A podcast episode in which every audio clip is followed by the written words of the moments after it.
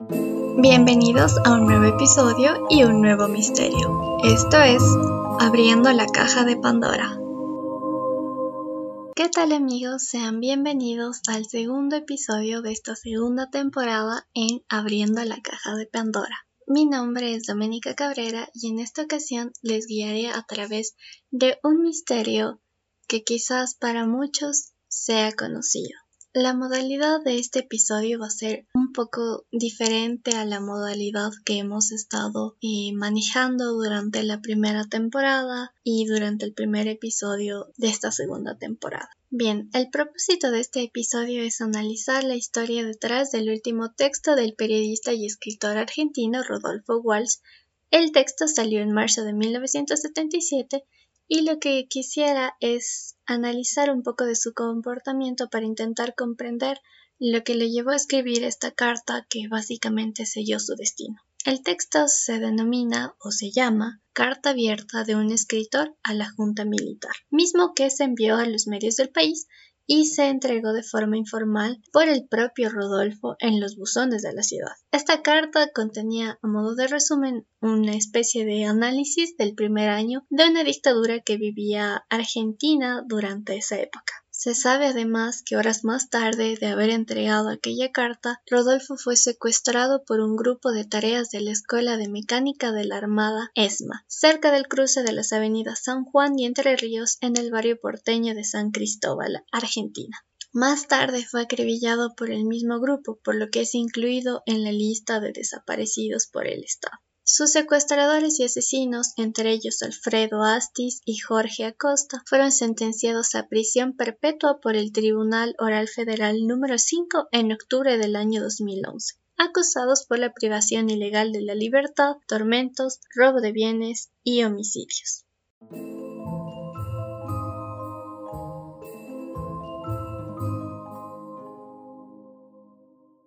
Bueno, como se podrán dar cuenta, esa es una breve reseña sobre Rodolfo y sobre este texto tan descriptivo, tan importante dentro de la historia.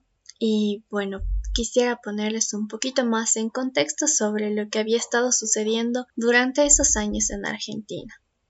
Bien, esta carta nace tras cumplirse el primer aniversario de una dictadura, pero para ser más específicos, creo que es necesario aclarar que se trataba de la dictadura cívico-militar denominada como Proceso de Reorganización Nacional PRN o conocida también como Proceso.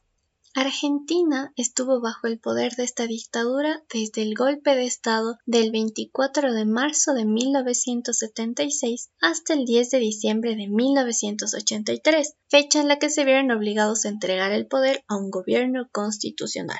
Este golpe de Estado fue orquestado por las Fuerzas Armadas y civiles que pertenecían principalmente al sector del empresariado y de la Iglesia Católica.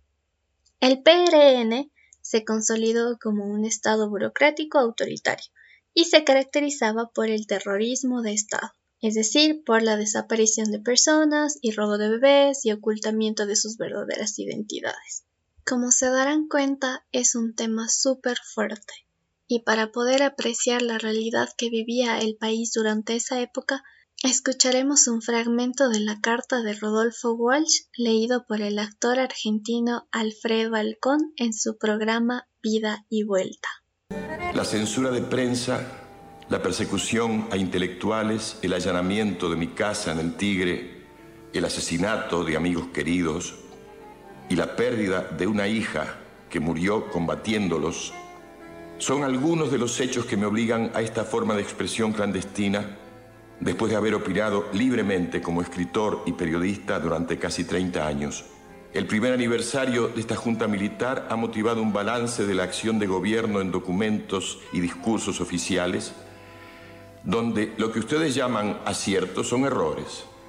Los que reconocen como errores son crímenes y lo que omiten son calamidades. El 24 de marzo de 1976, derrocaron ustedes a un gobierno del que formaban parte, a cuyo desprestigio contribuyeron como ejecutores de su política represiva, y cuyo término estaba señalado por elecciones convocadas para nueve meses más tarde. En esa perspectiva, lo que ustedes liquidaron no fue el mandato transitorio de Isabel Martínez, sino la posibilidad de un proceso democrático donde el pueblo remediara males que ustedes continuaron y agravaron. Invirtiendo ese camino, han restaurado ustedes la corriente de ideas e intereses de minorías derrotadas que traban el desarrollo de las fuerzas productivas, explotan al pueblo y disgregan la nación. Una política semejante solo puede imponerse transitoriamente, prohibiendo los partidos, interviniendo los sindicatos, amordazando la prensa e implantando el terror más profundo que ha conocido la sociedad argentina. 15.000 desaparecidos, 10.000 presos, 4.000 muertos, decenas de miles de desterrados son la cifra desnuda de ese terror. Colmadas las cárceles ordinarias, crearon ustedes en las principales guarniciones del país virtuales campos de concentración donde no entra ningún juez, abogado, periodista, observador internacional. El secreto militar de los procedimientos, invocado como necesidad de la investigación, convierte a la mayoría de las detenciones en secuestros que permiten la tortura sin límite y el fusilamiento sin juicio. Más de 7.000 recursos de habeas corpus han sido contestados negativamente este último año. De este modo, han despojado ustedes a la tortura de su límite en el tiempo. Como el detenido no existe, no hay posibilidad de presentarlo al juez en 10 días. La falta de límite en el tiempo ha sido complementada con la falta de límite en los métodos. El potro, el torno, el despellejamiento en vida, la sierra de los inquisidores medievales reaparecen en los testimonios junto con la picana y el submarino, incapaces de influir en la política que dicta los hechos por los cuales son reprimidos no cabe duda que con una descripción así lo único que podía gobernar esa nación era el terror. A continuación voy a contarles un poco sobre la vida de Rodolfo Walsh para que entendamos quizás su comportamiento o para que profundicemos más en su personaje. Rodolfo Jorge Walsh nació el 9 de enero de 1927 en la provincia de Río Negro, Argentina. Posteriormente se trasladó a Buenos Aires en 1941. Esto para poder realizar sus estudios secundarios. Y una vez que llegó a la capital, inició sus estudios en el Colegio de la Asociación Católica Irlandesa y posteriormente fue trasladado al Instituto Faji. El asistir al Instituto Faji le sirvió para desarrollar tres cuentos importantes dentro de su carrera.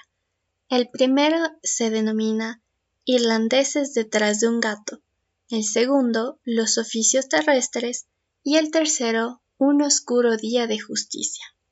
A los 17 años había comenzado a trabajar como corrector en la editorial Hachete. Poco después hizo sus primeras armas en el periodismo, por así decirlo, publicando artículos y cuentos en diversos medios de Buenos Aires y La Plata. Rodolfo fue un periodista, escritor y traductor argentino, pionero en la escritura de novelas testimoniales como Operación Masacre, considerada la primera novela de no ficción. Además, fue opositor a la última dictadura cívico-militar proceso, como ya se ha mencionado con anterioridad, y para recalcar más su participación dentro de la oposición, He de mencionar que integró las organizaciones guerrilleras Fuerzas Armadas Peronistas y Montoneros.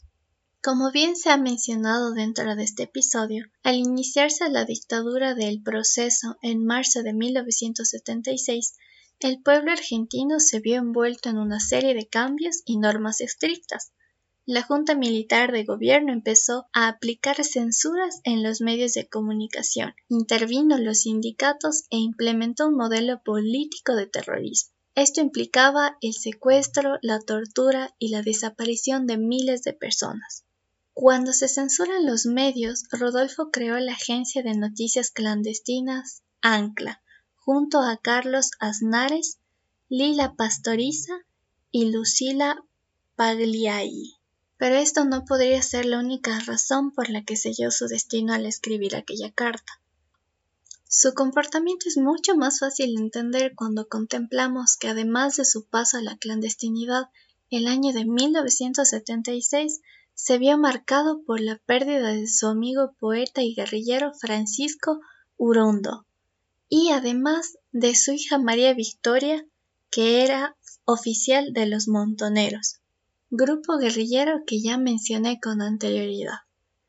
El 29 de septiembre de 1976, su hija Victoria murió en un enfrentamiento con el ejército.